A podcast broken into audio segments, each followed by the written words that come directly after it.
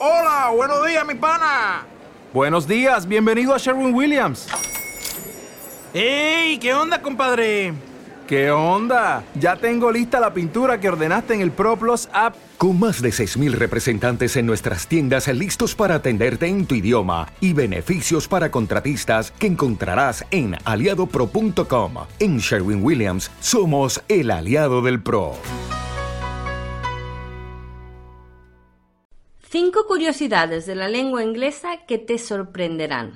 O no, pero bueno, mm, te encantarán. O a mí me encantan. Mm, Cinco curiosidades que te van a gustar mucho.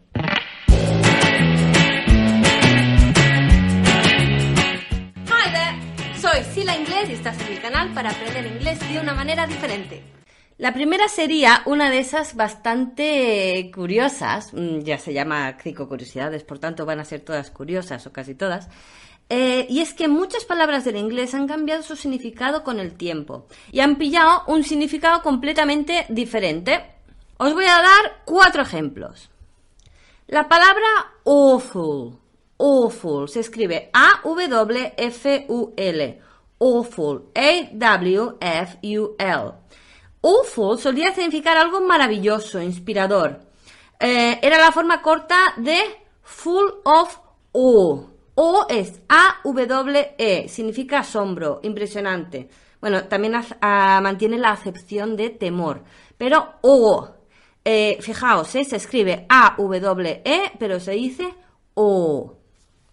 Pues awful significaba asombro, impresionante y tal, y ahora significa horroroso, asqueroso. This is awful. La palabra nice, mm, bueno, bonito, nice, this is so nice, antes significaba silly, significaba tonto, silly. Sí, así como lo oís. La palabra gay, homosexual, significaba happy, significaba feliz. A gay man no era un hombre homosexual, era un hombre feliz. Y otra muy interesante es girl, girl, chica. Girl solía significar eh, niño o niña, mm, sin importar el género, no se refería solo a niñas, podía ser niños o niñas.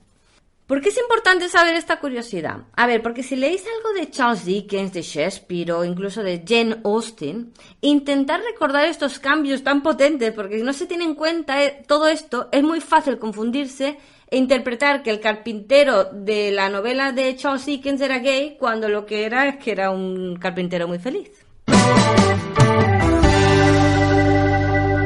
Curiosidad número 2. El metro, eh, el, metro de, que, de viajar, el metro, el tren, el metro tiene diferentes nombres en inglés. En inglés británico más formal se le llamaría the underground, underground. En inglés americano se le suele llamar subway, como la cadena esa de bocadillos tan asquerosillos. Pero fijaos en esto, súper, súper interesante. En inglés informal, al metro en Londres se le llama tube, tube, T-U-B-E, tubo, T-U-B-E, el tubo. Se le llama tubo por la forma tubular de sus túneles. Pero tube, en inglés americano informal, significa televisión. Porque antes las teles eran de tecnología de tubo, de rayos catódicos. Las teles esas gordas que teníamos en casa, bueno, los que fuimos a GB nos acordamos todos. mm, Esas teles en las que el mando a distancia eras tú. Pues esas son eh, a tube. Por eso a las teles todavía en inglés informal americano se les suele llamar tube, porque lo de las pantalla plana no existía. Era un armatoste ahí que, bueno, ocupaba media casa. Por tanto, fijaos en esto, el nombre de la famosa plataforma de vídeos YouTube hace referencia a que tú haces la tele, los vídeos. YouTube. Tú, tele. No me digáis que no es interesante, ¿eh? Ahora os quiero hablar de una cosita que se llaman capitónimos. Los capitónimos son palabras que, dependiendo de si se escriben en mayúscula o en minúscula, la primera letra, no toda la palabra, lógicamente, eh, mm, significarán una cosa o significarán la otra. Os doy unos cuantos ejemplos. Turkey es el país, the country, Turkey, Turquía. Ese sí va en mayúscula, pero si lo pones en minúscula, Turkey es el pájaro, lo que te comes, el pavo, lo que te comes en Navidad, a turkey. O sea, que según el contexto hablado, como no ves si va mayúscula minúscula, tienes que fijarte bien de si te hablan del país o si te hablan del pavo. Veamos alguna más. Otra vez con un país. China. China es el país. China en mayúscula, China. Pero China en minúscula significa porcelana. Saca la porcelana. Take the China out. China. March en mayúscula es el mes del año, marzo, March. Pero el verbo to march es caminar, mm, marchar. Sin mm, mayúscula significa marchar. Y el mes es en mayúscula significa marzo. Otro mes sería May, M-A-Y, que es el mes de mayo. Pero el verbo modal May se escribe igual en minúscula, M-A-Y. Dos más y acabo con estos capitónimos. Lent L-E-N-T eh, significa cuaresma, Lent. Pero Lent también es el pasado del verbo to lend, prestar, L-E-N-D es el infinitivo, Lent, L-E-N-T, es el pasado. Por tanto, en mayúscula sería cuaresma y en minúscula significa mm, prestó. Y el último, Polish. Polish significa polaco, tanto el gentilicio como el idioma, Polish, en mayúscula. Pero si dices to polish es el verbo pulir. Por tanto, fíjate bien si va escrito en mayúscula o en minúscula. Polish es un polaco, to polish es pulir.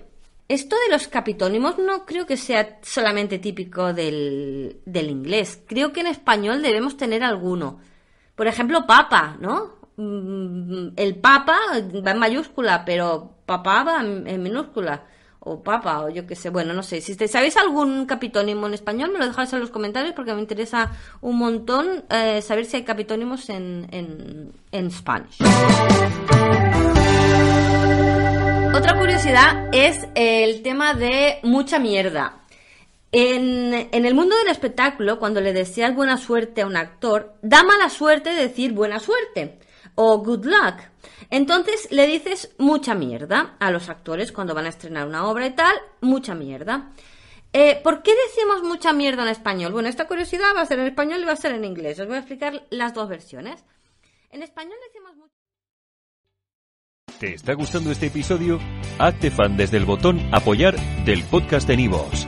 Elige tu aportación y podrás escuchar este y el resto de sus episodios extra.